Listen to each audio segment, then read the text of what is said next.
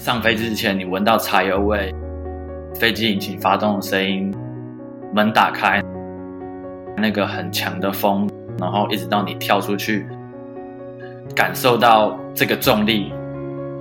它就是让你感受到你为什么确实的在这边。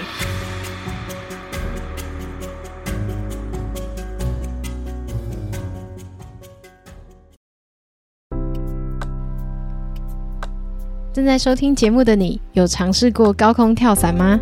在台湾会从事这个极限户外运动的人，我想应该是非常的少数。那大概在几周前，如果你有追踪我们 IG 的话，就会看到 Irene 在我们的即时动态上面有分享一则消息，在台东那边有一个免费的高空跳伞体验抽奖活动。诶，大家有没有人中啊？我是没有中啊，我有点松一口气，因为我觉得还是蛮可怕的。虽然这个活动后来好像因为政府就是很担心安全的问题，而变成了其他的活动去取代，但当时这个活动资讯其实是我们这一集的节目来宾跟我分享的讯息。而这个节目来宾呢，他是目前正在澳洲高空跳伞产业里面的台湾人 Roy。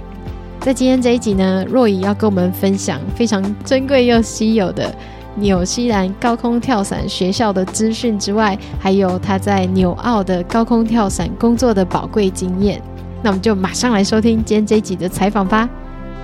我是节目主持人 Irene，你正在收听的是《极限白日梦》。Hello Roy。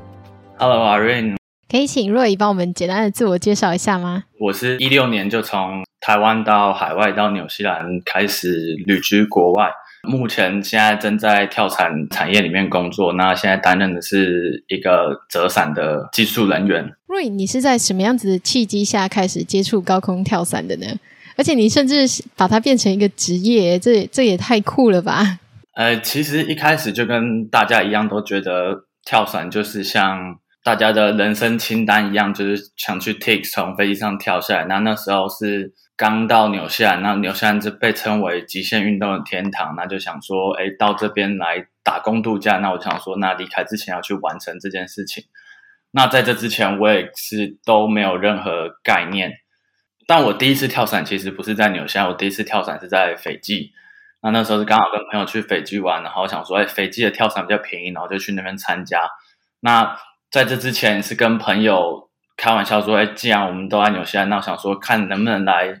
跳伞这是不是能够学的一个东西？因为那时候认知也不认为跳伞是个运动，可能就觉得它只是一个旅游项目。后来就上网查了之后，就发现，哎，其实这个跳学跳伞这件事情其实没有很复杂的学习过程，其实它很简单的。可能你在快的话，你可能一周两周，天气允许，你可能就可以学会从飞机上跳下来，然后安全的着陆。然后那时候就觉得。离开之前，除了被人带着跳之外，或许我可以去学怎么样跳伞。那纽西兰的高空跳伞学校里面都教什么啊？呃，纽西兰跳伞学校它是一个蛮在世界上一个蛮特别的呃存在，因为所有的伞场它其实都可以学跳伞。那纽西兰这跳伞学校提供了，呃，你如果是外国人，你可以，他可以提供你学生签证，那最后会给你一个学位证明，就不像说你一般在外面的伞场，在那边的话，他会给你一张证书，就代表说哦，你有可以在这个行业里面比较多机会的一张证书了。他总共提供了大概三十二周的课程，他跟一般的伞场不一样，他一开始会比较长的在地面的课程，一般在外面的散场可能。第一天我们就是做八个小时的地面的课程，教你如何判别，要是你的伞故障了该怎么办，然后你要怎么样飞回来，那怎么样安全的着陆，怎么样有安全的姿势着陆。那在学校的话，他会提供更详细的介绍，那包含装备啊，包含这个产业我们在做些什么，因为学校主要是训练你成为。希望你能够透过这个课程进入到这个产业。那这个运动学校三十二周里面，他会要你完成将近两百次的跳伞。那从最简单的完成最一开始的第一张证照，接下来就是你跟越来越多人跳，从我们讲 two way 就是两个人在空中，three way 三个人在空中同时跳出去飞机，一直到 four way，然后最终他们是希望说你的目的是，除了你可以在伞场工作的能力之外，同时你可以去录影，就是中国那边叫第三方摄像，那你就可以成为那个第三方摄像去拍摄，那同时你就可以在这个产业赚钱，同时你还会学会折伞啊、保养装备之类的，这些都是可以。提供你将来在伞场工作的一个一个方式。那你在学习的过程中有没有遇到什么样子的阻碍呢？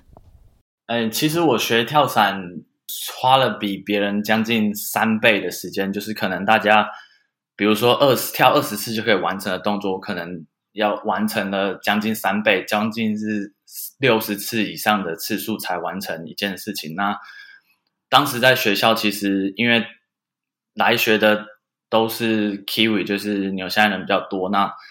他们其实年轻，然后运动能力、身体都很、身体素质都很不错。那其实他们的学的过程就非常非常快，他们其实很快就可以抓到那个要点。然后其实他们也会蛮紧张，但是他们对于紧张的控制其实比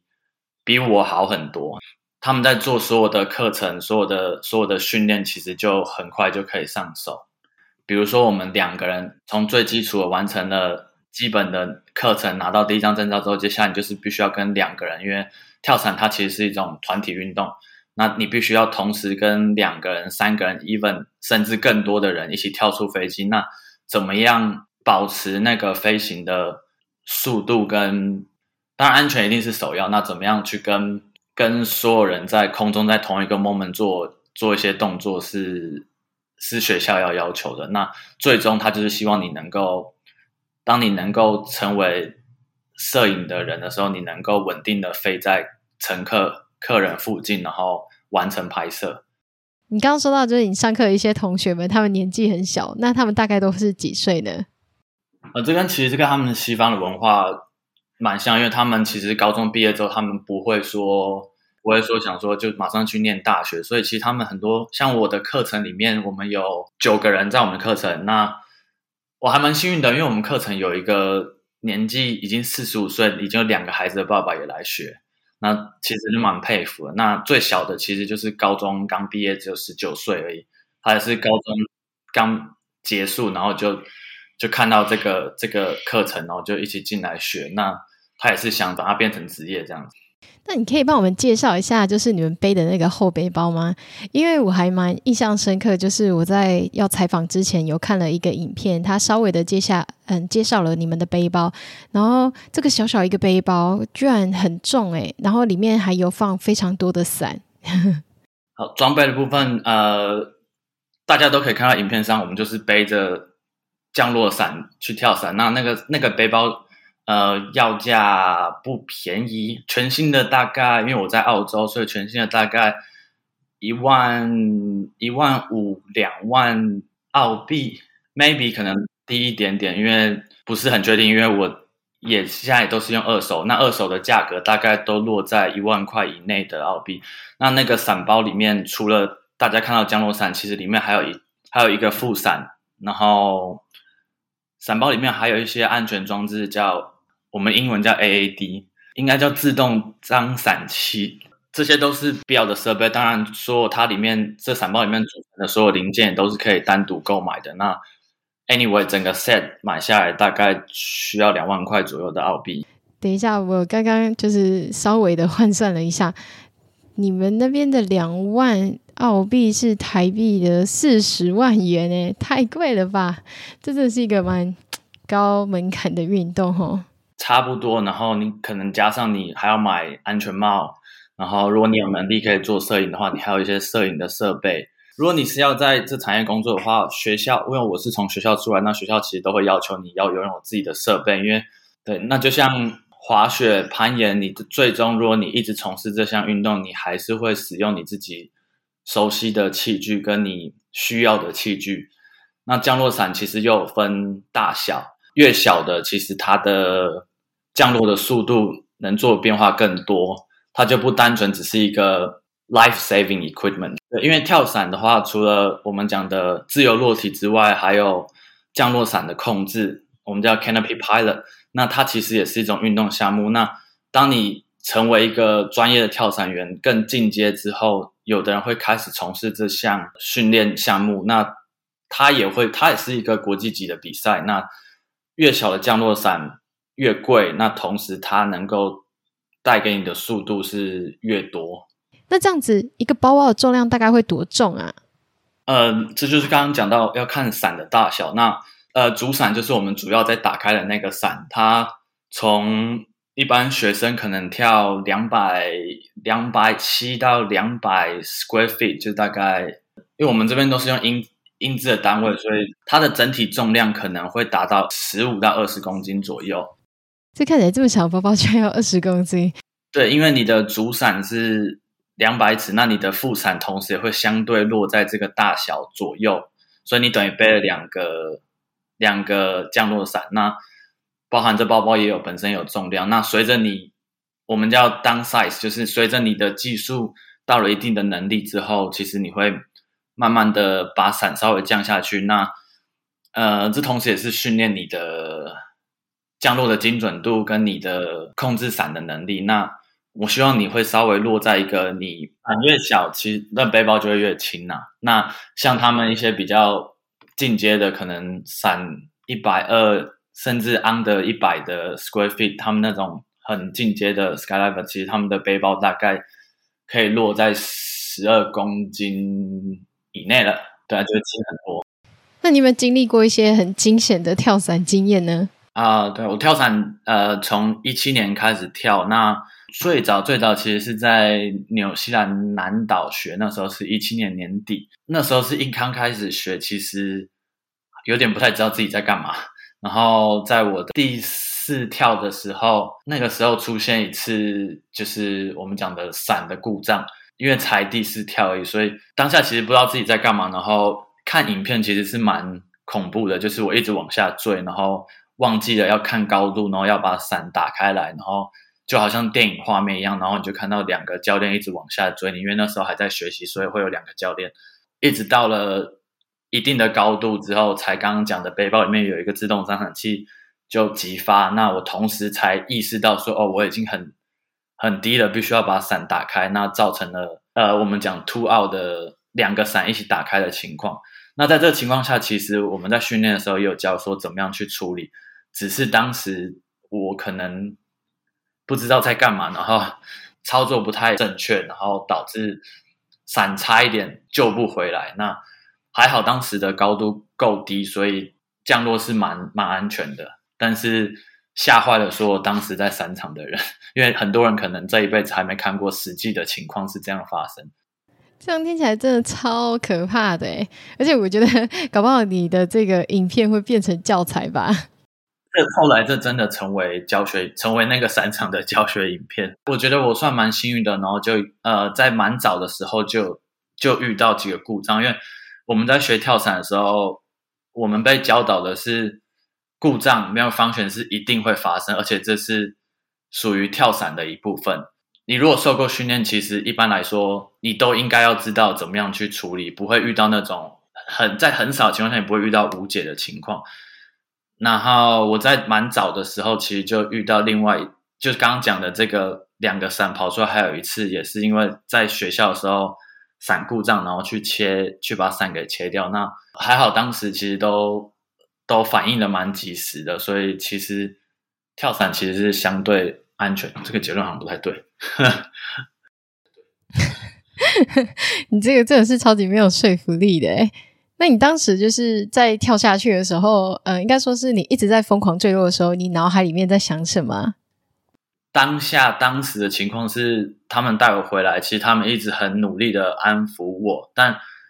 我的反应其实只只是觉得说，为什么我当时在空中不能停止，不能停止自己，然后稳定的开伞，只是这样而已。但后来其实事后才过了几天才想，其实我自己把自己放到一个。很恐怖的情况，可能真的就是就是会结束的那种情况。然后一直到后来，其实你是学越多之后，你才会越理解越清楚，你才会知道自己处在什么样的情况下才会感到害怕。其实，在一开始的时候是不太知道。那跳伞，我觉得最大的最大的好处是它很训练你的心智，那它可以很帮助你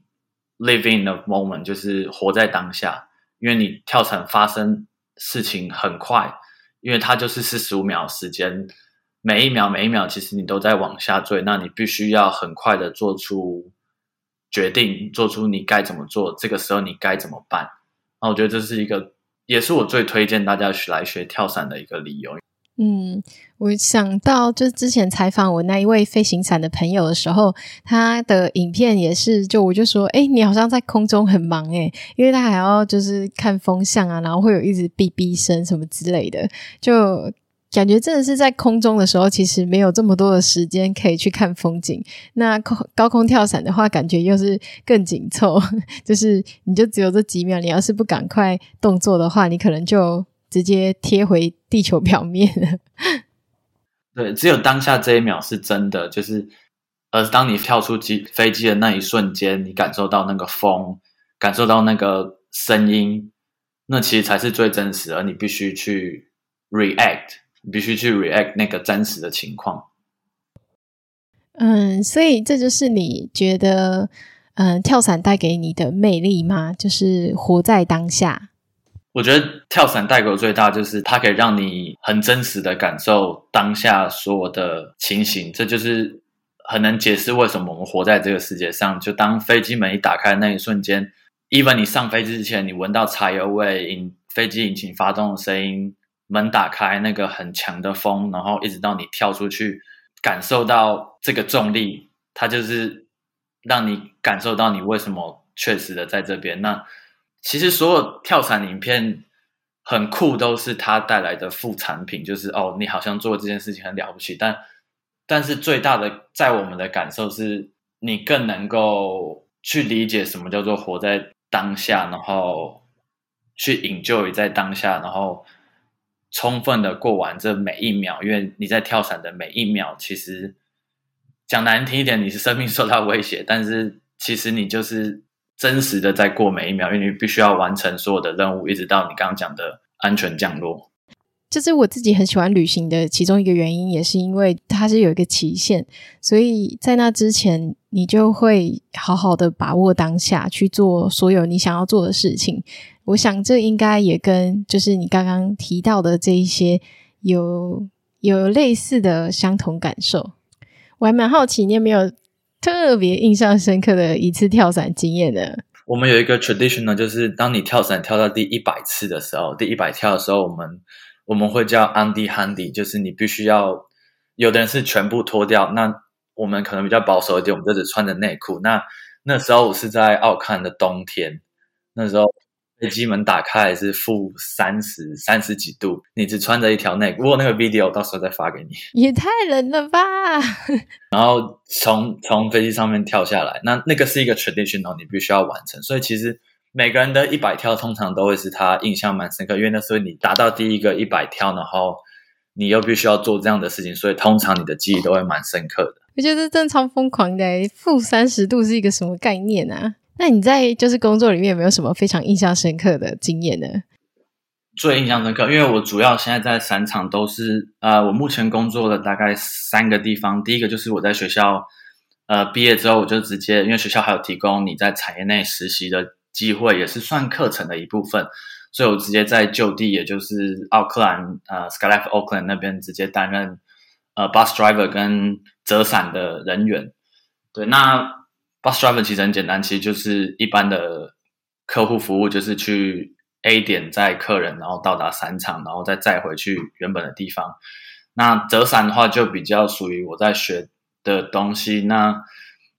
折伞其实是一件蛮无聊的事情，当然你还是必须要小心的去完成每一伞，因为你不想让伞除了除了故障之外，你还必须让它开伞顺畅，然后让乘客跟让教练。避免去受伤，或者是有我们讲 hard opening，就是开伞如果太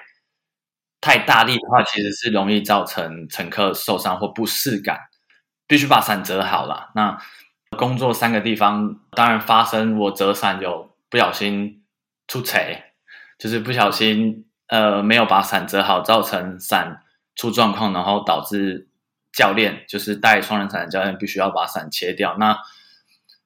我印象最深刻是我第二次在第二个地点，就是我在 Airlie Beach，在澳洲的 Queensland，在接近凯恩斯大概南边，呃，五个小时呃八个小时的车程的地方，就是大堡礁那边。然后因为那个伞降落伞的地点，它是降落的地点，它是在海边。那我们从空中跳下来之后，landing 当然是瞄准我们的海滩，但是一旦伞发生故障，它要切伞，那你就必须要，呃，我们地面的人就必须要看伞往哪个方向飞，因为毕竟那一顶伞可能都四千块澳，三千四千块澳币，所以那是公司的资产。那我们当然不能希望不要去丢失它，因为伞虽然故在空中故障，但它可能只是。可能只是伞绳没有整理好，然后到导致它的伞没有完全打开来，没办法让它有完整的功能。但它还是一个完整的伞，只要拿回来之后稍微整理一下，它一样是可以使用的。那当它切伞之后，我们是我们地面上的人员任务是必须要看着那个伞，确定它落下的方向，然后去把它收集回来。对，那在那个地方就很紧张，因为那一次发生了切伞之后。还好风向是往从海边往岸上吹，所以伞是被吹回来。要不然的话，它就是直接落在海面上，那边是很很难去捡回来。我之前就是在雪场工作的时候，我是把我的雪板给就是滑一滑，然后就飞到河里面去了。但最后幸好也是有找回来，超强的。诶，我还蛮好奇，就是你们在雪场工作的时候，你的同事们他们会不会很好笑，或者是你们有没有什么？平常没有在上班的时候都爱做什么？像我之前就是在雪场工作的时候，晚上我们会约滑酒吧啊，或一起去泡温泉什么的。那不知道你们高空跳伞里面的生活是怎么样子？我在雪梨这边蛮特别的是，它这个伞场有点像是露营区度假 holiday park。它伞场除了飞机场之外，旁边它还有一个很大的区域是提供 caravan。但不是那种有车头露营车，就是只可能只有一个，那那边就有一个区域，就是提供员工或者是你在那边搜寻的话，那边有提供像青年旅社，但是可能更简陋、更简陋一点。那晚上甚至是没有电的，它就是提供在那边让你直接露营，因为等着，就像我讲的，我们工作可能从一大早，那就是让你在那边睡觉，那隔天一大早日出之后，我们就直接开始做我们的活动。所以在那个地方，大家也都是。其实大家 skydive 就是跳伞人的，其实生活形态都很像，就是白天日出就工作，到日落之后可能晚上 hang out 喝个啤酒，然后可能晚餐都没吃太多，然后就去睡觉，隔天早上又继续在做一样的事情。哦，其实跟我们也蛮像的啦，就是我们也是就是早上滑雪。然后中午吃饭滑雪，这是我啦。然后晚上再滑雪，但是就是去那边滑雪的嘛，所以哎也还好。但是我就很好奇，你刚刚好像没有讲到你们可不可以跳伞？你们应该是可以跳伞的吧？不然这样子一直一直重复的生活，要怎么样持续的保有你自己的热情啊？在这个产业工作，除了你。每天折伞之外，我们其实每个商场都有自己的文化。那像我们现在在工作场上，就是如果我今天担任是折伞的工作，我我可以去追，比如说早上的第一个第一班班机，我就可以跳上去，然后这样我一大早清晨开始工作的第一件事，我就是已经完成一次跳伞。那最后可能在一天结束最后一一班班次，我也可以跳上去。那最少我一天就可以完成两次跳伞。那跳伞就是一直运动，一一一直一直不停的练习。每一次的跳伞都有不一样的玩法，跟不一样可以被练习的项目。我还蛮好奇，就是说，因为像攀岩的话，你有不一样的路线可以去突破嘛？但是如果是高空跳伞的话，你们要怎么样？嗯、去说你们达到了一个成就，是因为有不一样的姿势啊，或者是呃，越来越多人一起跳的话，等级就越高，还是怎样？你要怎么样去？建立你的那种成就感。跳伞，因为呃，在自由落体底下，它有分很多种不同形态。呃，一般我们最常见的就是大家看到的，我们叫 belly，就是一般的最简单的方式。那我们可以练习，比如说跟很多人跳，比如说刚刚讲的四个人以上，甚至五个人、六个人以上，那它的难度就会一直不停的增加，因为你必须要跟所有人都有一样的的飞行方式。那当然，除了这个之外，你可能可以去练习跟不同的乘客，就像我刚刚讲说，我们想要成为拍摄第三方的 cameraman，那我们必须要去追不一样身形大小的乘客。比如说有比较娇小的女生，那她在我们像我比较重的话，她我们在追到她，在飞在她面前拍摄她的反应的时候，这个难度会大一点，因为它对于我们而言非常的轻，所以我们必须要想办法。让我们自己在空中慢下来去追上它。那除了这个之外，跳伞还有很多不同的呃玩法，比如说我们讲的 free fly，就中文叫自由飞，就是大家在 YouTube 上面常常会看到的，坐在空中、站在空中，或者是头朝地上，我们叫 head down 的的飞行方法。这些都是不是说像影片看到的哦，跳出去飞机就会呈现那个姿态，它是需要一直。不停的练习，就像我前面提到，它需要你的身体的协调性，你必须要知道如何的去在空中能够稳定的维持那个姿态，而不是呃随意的自由落体在空中。对，它是需要被，它是需要，就像滑雪，它需要一定的的姿态去去去完成这件事情。那它好玩的地方就是。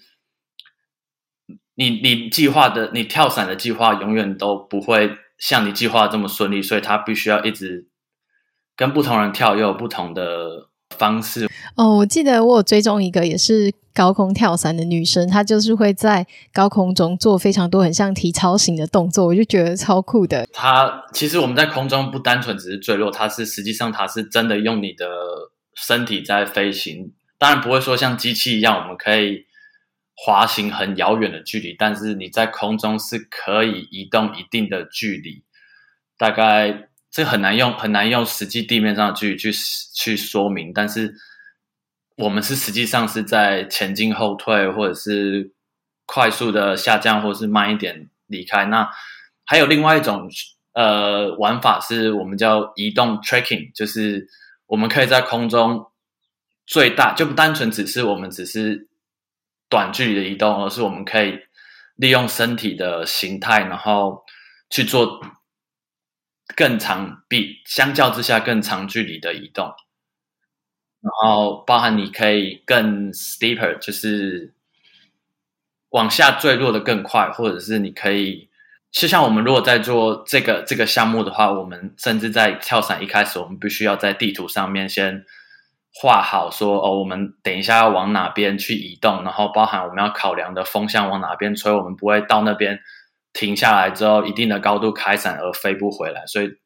都要事先事先计划。那这些也都是乐趣的一部分。那你在空中飞的时候会有怎么样子的感受啊？其实，在做这项运动的时候，大部分时间都是专注在我们计划在这个四十五秒。自由落体的时间要完成的项目，比如说我刚刚讲的最有趣的，其实是 tracking 其实现在蛮流行大家去做这个项目的运动。那它也有一定的危险性，但是你会你会更专注的是，我要怎么样跟其他人飞在同一个水平上，然后同时又往正确的方向前进。因为你有时候还是要转弯折返，然后或者是避免往不对的地方移动，造成你可能你因为飞机。如果很大台的话，上面不会只有你一个 group，就是不会只有你一团人，可能后面还有两双、三团人一起跳出来。那你要避免在开伞的时候跟他们太近距离的开伞，或者是掉在他们的范围里面。那这些都是我们必须要计划。所以，呃，跳伞当下其实是蛮专注，甚至连有时候伤就是像日落的风景，其实我们都还来不及欣赏，而是事后。我们有 video，然后去看那 video 的时候，才会得到这些很很酷、很特别的一些景色。你们高空跳伞有没有一些非常有趣的竞赛或者活动跟节庆呢？呃，跳伞有所谓的 boogie，boogie 就是我们的 party，它是一个代名词的。那在这个在这个 party 底下，大家就会玩更多更。比起一般营业的时候，更多一些不一样的花式的东西。那澳洲这边很有名的一个活动叫 Funny Fun，它是必须是你要一定的程度的水准的跳伞人员才可以去参加。那在这种活动底下，其实他们也是需要这些在空中的摄影人员，而不是单纯只有在地面上。全世界的伞场都有这种相关的活动。刚刚讲的这叫 Boogie，它是有点像是一个呃特定规划，说就是让所有人参与，然后安全当然还是第一，但是它没有说像像我们平时营业的时候更多的限制。他可能比如说你是一个新手，你想要参与比较高阶的一些 coach，那他可能可以允许在这活动底下让你去参与。那每个地方的办的这个活动可能都不一样，但主要就是我们希望大家都来参加，然后呃去玩一些更多更有创意的跳伞活动。那 Funny Fun 在澳洲算是一个很 wild 的一个活动，你是更进阶的跳伞人，他才会去参加，然后他没有太基本的东西，他全部跳的都是一些比较进阶的方式。Funny Fun 其实主要是在昆士兰，那它是在一个很内陆的一个小镇，它那边甚至是没有电信讯号，就是你去那边，它就是一个 week weekend，然后在一个农场里面，然后他们就会甚至在空中会往下丢一些桶子啊，甚至跟洗衣机一起飞，在空中飞，来分享分享分享给 Irene 那个影片。Cool，那你有参加那个 Boogie 吗？啊，我之前在奥克兰工作的时候，我们那边当地的散场就有办。我们叫 Making Boogie，它就是我们那边有一个很有名的当地的一个人物，那我们就以他人物做头像，然后来办这个 party 的活动。那我在那个活动其实也是帮忙做折伞的工作人员。那呃，那里面有一次印象蛮深刻，就是跟我的教练的教练一起一起去跳。那那蛮惊艳，因为教练的教练是从杜拜，因为 cover 的关系，所以刚好回到纽西兰。那很幸运可以跟。塞工一起那个经验其实蛮特别，因为一般你如果在一般营业或一般工作的时候是不太有机会可以做到那样子的花式的东西。是怎样子的花式啊？呃，我一样，我们跟我跟同学，我同学一样是做最简单的、最稳定的一个动作。然后我们教练一个人是拉着我的拉着我的设备，然后我们叫 hybrid，就是吊在我们底下。然后另外一个教练是飞。头朝下，然后在我们的上面，然后我们呈在空中呈现一个十字的形状，哦，帅！对，那天的景色也蛮特别，就是感也接近日落，其实也蛮美的。你们那天就是你们在 Boogie 上面的那些动作啊，都是自己设计的吗？还是你们其实有一个 Guidebook，就是教大家你可以排成什么样子的形状之类的？它其实就是各种不同的飞行方式，然后我们可以有各种 creative 的玩法。那对，它就是在这个 boogie 里面可能可以被创造出来，比如说我们讲的 tube，就是可以有个人拉着一个很大的管子，或者是 smoke，就是他们可以在做移动的时候在身上放那个冒烟的东西，就是哦，我知道，我有看过这种，就是在鞋子上面要绑那种烟雾或彩色的烟雾，然后就从上面飞下来。对对对，那这些当然都是必须要更进阶，然后要有一定的程度的人，然后在。特别的情况下，你可能才有机会看到或者是参与到。哦，所以这就算是你们的两大盛事，对吗？就是大家其实跳伞都蛮期待去参加 Boogie 这个活动里面，其实可以见到蛮多呃你平常见不到，或者是 even 有些有些在海外的海外的这个 party 这个 Boogie，它是可能会请到一些世界级的跳伞人员来参与这项活动。那就刚刚讲跳伞。练习，然后当然你还是要一直不停的学习，那你就可以亲眼见到，或者甚至参与到跟他们一起跳，这个机会就真的蛮难得的。所以就是大家即兴发挥这样子。那像你在澳洲跟纽西兰，你已经居住了五六年，你觉得有没有哪一些是台湾可以嗯学习的地方啊？或是你出去了之后发现台湾其实更棒的地方呢？跳伞其实，在亚洲其实已经开始慢慢萌芽，因为它主要最大宗的地方还是在美国。那纽澳其实还是相对来讲是一个小众的市场。就我所知，中国正在快速快速的成长中，包含海南，它光一个省其实就有五个伞场。那日韩韩国人其实蛮多人在玩这项运动，日本也开始。那东南亚当然就大家都去一些海岛上面来看，就一定会遇到这些 skydiving 的活动。他们也的确是有一些运相关的运动。那跳伞之外，其实它还有一个室内跳伞。那新加坡在室内跳伞其实是一个非常强的国家。以跳伞来说，我们还有很多事情要处理，包含法规上面的更新，因为我们从事这个行业，所以其实因为台湾没有这行业，所以我们必须要努力在海外生活。那很希望台湾如果有一天可以有有机会开放这产业的话，我们可以回家工作，然后可以回家跳伞。因为台湾其实是一个很特别的地形，大家都知道。那我们有很高的三千公尺的山，跟很接近的海岸海平面，不像说我在。雪梨这里其实跳出去就是一片平原。那呃，台湾如果可以跳伞的话，其实他看到的风景应该会是世界上前几名的壮观。因为你开伞的时候，你的你的山，我们的中央山脉可能就在你的旁边，那很近的地方你就可以看到海岸，在世界上会是一个很酷的一个旅呃跳伞点。哦，你让我想起就是我那一集采访佳珊，他有讲到台湾的溪谷探险啊，也是世界级的，就是可以多天日纵走的地，嗯，溯溪的这个行程，并不是每一个国家都有，所以台湾真的是一个就是还没有被发现的瑰宝。感觉我自己采访越多，就会越觉得哇，我们真的是潜力无限诶。台湾还有一个很特别的地方是，台湾的离岛其实，呃，虽然不算多。但是台湾的离岛算是蛮特别的，因为就像刚刚讲，跳伞最大宗在美国，那美国就是块大陆，所以他在上面跳，怎么看都是平原。一般有时候可能看到一些山，但是呃，像澳洲这边大堡礁会有一个很特别的，刚刚提到的 Boogie，就是每一年他会在北昆士兰的时候那边会举办，我们叫 K Boogie，就是他会直接跳在大堡礁的沙滩上面。那是因为大堡礁是澳洲独特的景色，但台湾可能可以做到这，因为台湾我们还有一些离岛，那只要那边有可用的地点，那其实我们可以做到，也是像这样世界级的 bookie 吸引到全世界的好手过来跳伞。那应该也可以，就是在绿岛或兰屿那边办，对不对？可以啊，一定一定是可以，因为个马尔地夫也是每年会有一些特别的活动。那去年吧，去年他们有办一个马尔地夫的 bookie，然后就有看到他从。从天空上往下拍，然后你从上面跳下来，其实是一件对照片是一件非常非常非常酷的宣传的影片。对对对对。我刚刚突然想到，你提到说亚洲这边有很多的国家，他们已经开始发展了高空跳伞这个运动跟产业。那有没有哪一个国家他们已经有开立学校了呢？就是大家也可以去那边学高空跳伞的。呃，就我所知，中国现在有相关的学习的课程，大家可以上网去看。在广东那边，他们有开始教，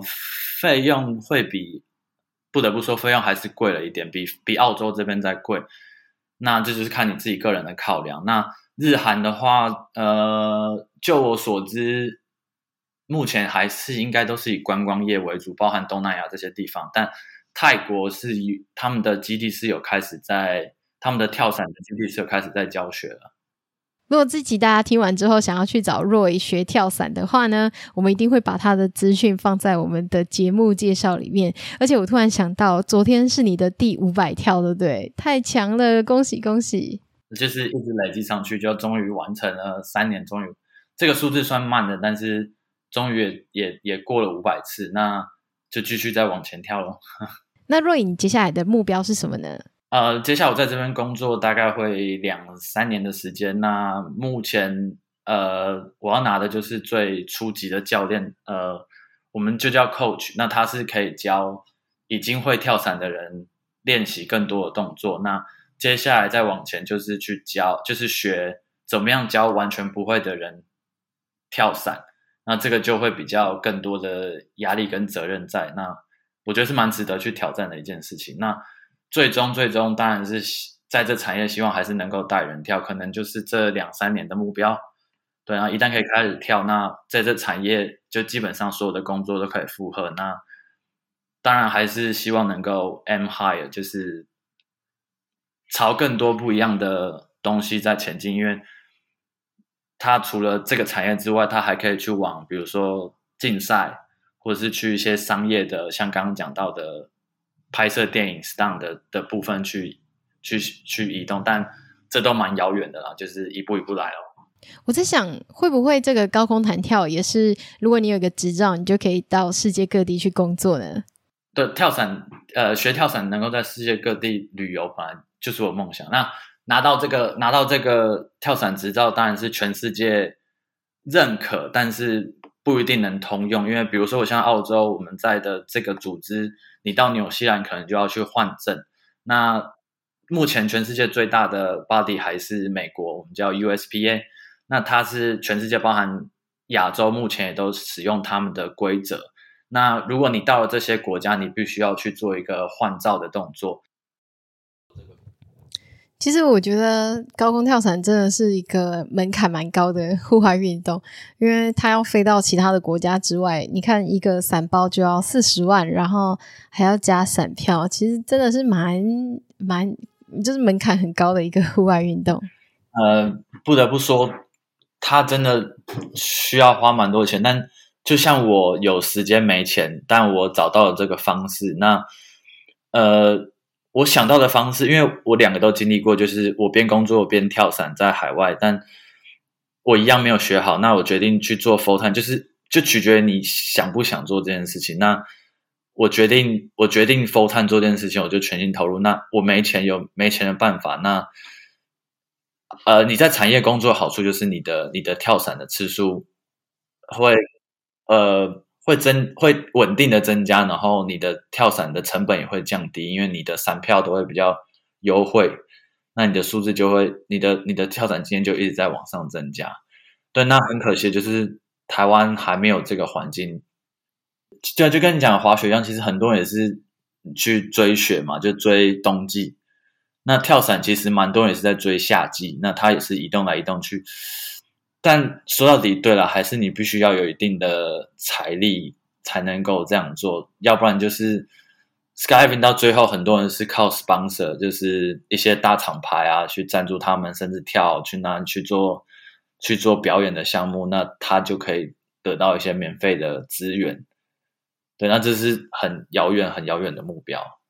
那你有认识其他在台湾从事高空跳伞的人吗？呃，台湾大部分跳伞的人都是从军，呃，蛮多我都知道是因为军方他们参在军方参与过跳伞的工，就是当兵的时候是伞兵，他们现在在伞，呃，对他们还在伞兵，但神龙小组已经不叫神，好像他们叫伞教组，因为他们他们就是从那边退下来之后，他们就知道这个运动，所以他们也去玩。那我知道台湾人蛮多人都跑去俄罗斯跳。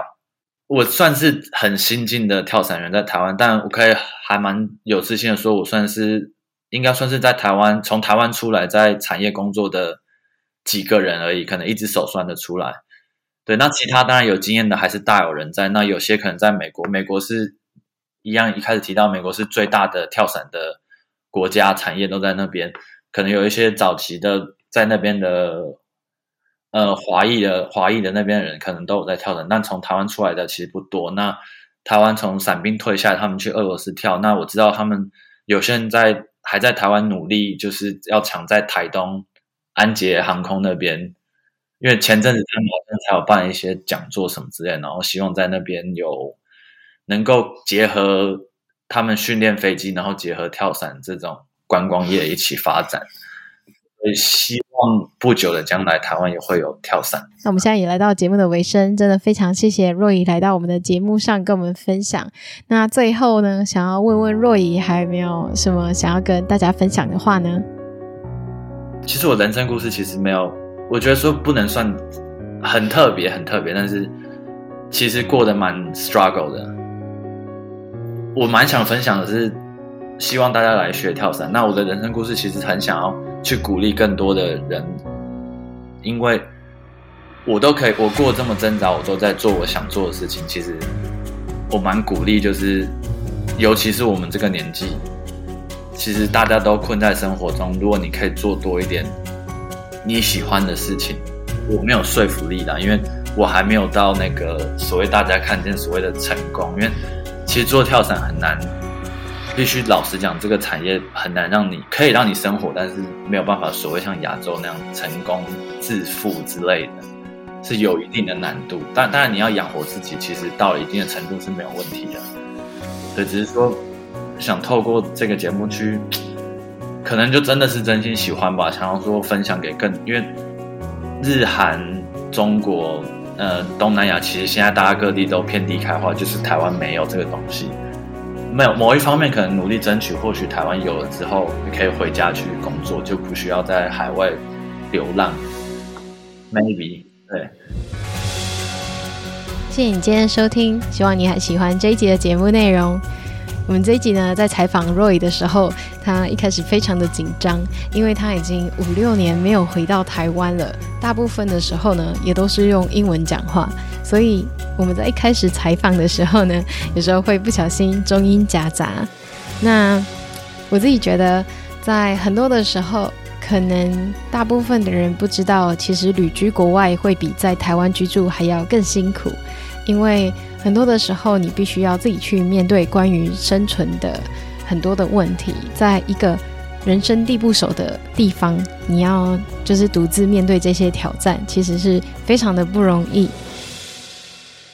嗯、我后来想起，在创业的那时候，有看到商周上面一个创业家所分享的一句话，他说：“关于成功的定义呢，他觉得成功它并不是一个。”